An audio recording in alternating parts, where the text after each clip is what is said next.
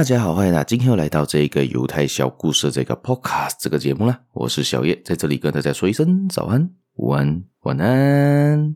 今天呢，我们又回到这个星期六的这个单元，管我怎样活的这个单元啦。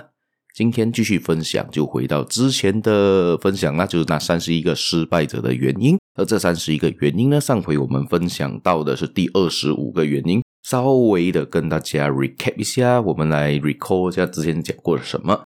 之前上一期我们提到的是偏执、纵欲，还有一个是缺乏热情会造成失败者的原因。而今天这期呢，我继续分享了另外三点，就是无法融入团队、不懂得珍惜以及不诚实这三点啊。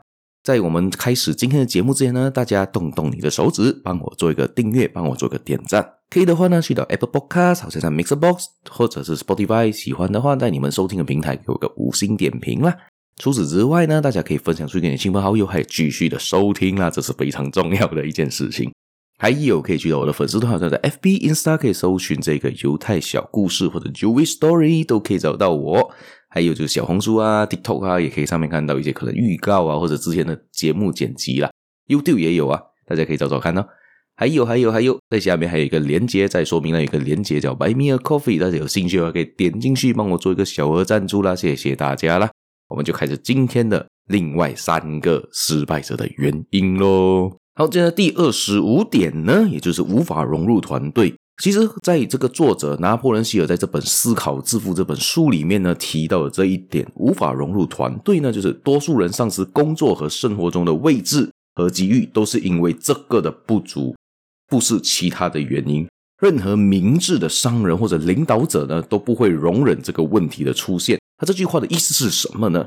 大家想想看，在你生活周遭，在你的朋友圈里面，在你的工作环境里面，是不是有这样子的人出现？就是说到他很难的融入你们的团队合作，就这个人可能是一个独行侠，他工作能力可能不错，可能很聪明，但是他没办法融入你的团队，这样就造成呢，你团队的运作上会出现了一些问题，就好像你买一个螺丝上上油上的不够啊，就好像润滑油不够，造成你的那一个轮齿轮没办法完全顺利的运转，这样子会造成整个团队的活动力啊那些东西都会下降。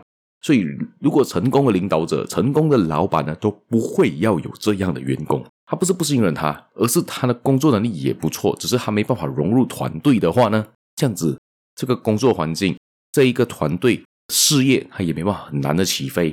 就好像一个火箭，大家要飞了嘛，要启动了嘛，全部准备好了，一二三，飞！哎，怎么飞不起来？是因为可能就是里面其中一个零件，其中一个零件转不过来，也有可能它就飞不起来啦，或者原地爆炸。还有这个融融入团队是非常重要的，大家可能要 open mind 的一些，打开你的心房，去想想看你是不是这样子的人。如果是的话，你要怎样的去改善？有可能你可以试着去跟你的同事做一些简单的交流，就好像去问他：哎，你哪里来的啊？你今天晚上吃什么啊？下午怎么样啊？我们吃个一起吃个午餐啊？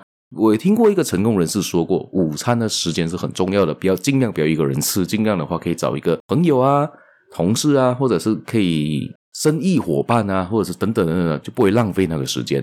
你可以在上面 social 上面的社交，提高你的社交能力，也可以让你们的关系更加融洽。所以这样有时候会有一点尴尬啦，那是肯定会有的。所以你可以尝试看看，可能吃个午餐。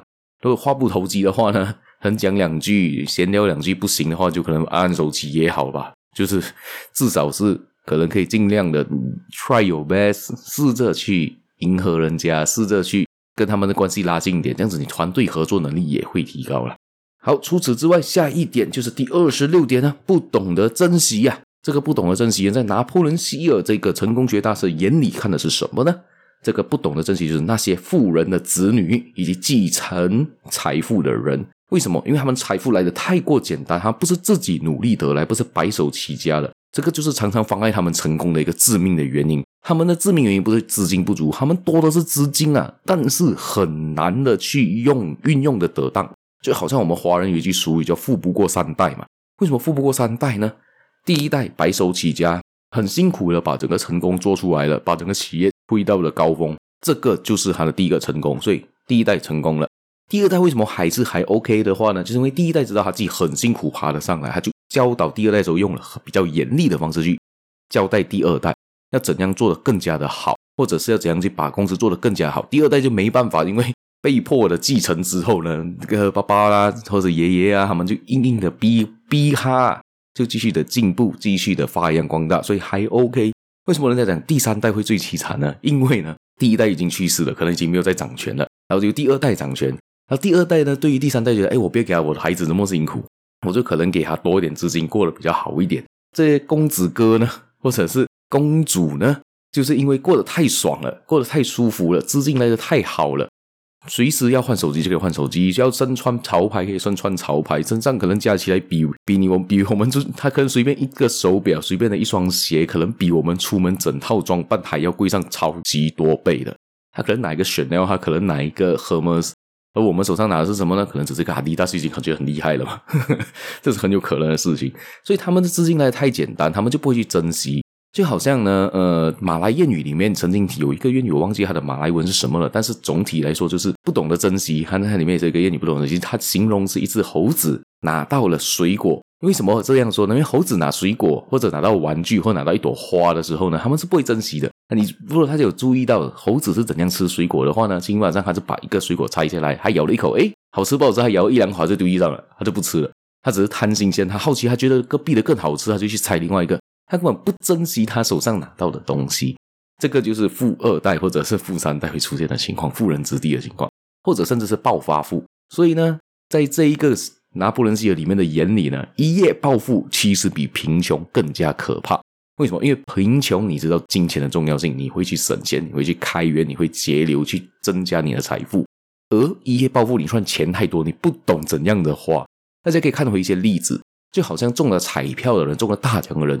很多人的下场其实都不是很好的哦，虽然当下还有很多钱，但是他很快就会挥霍一空，好像 even 都是，好像一些 NBA 球员也是一样啊。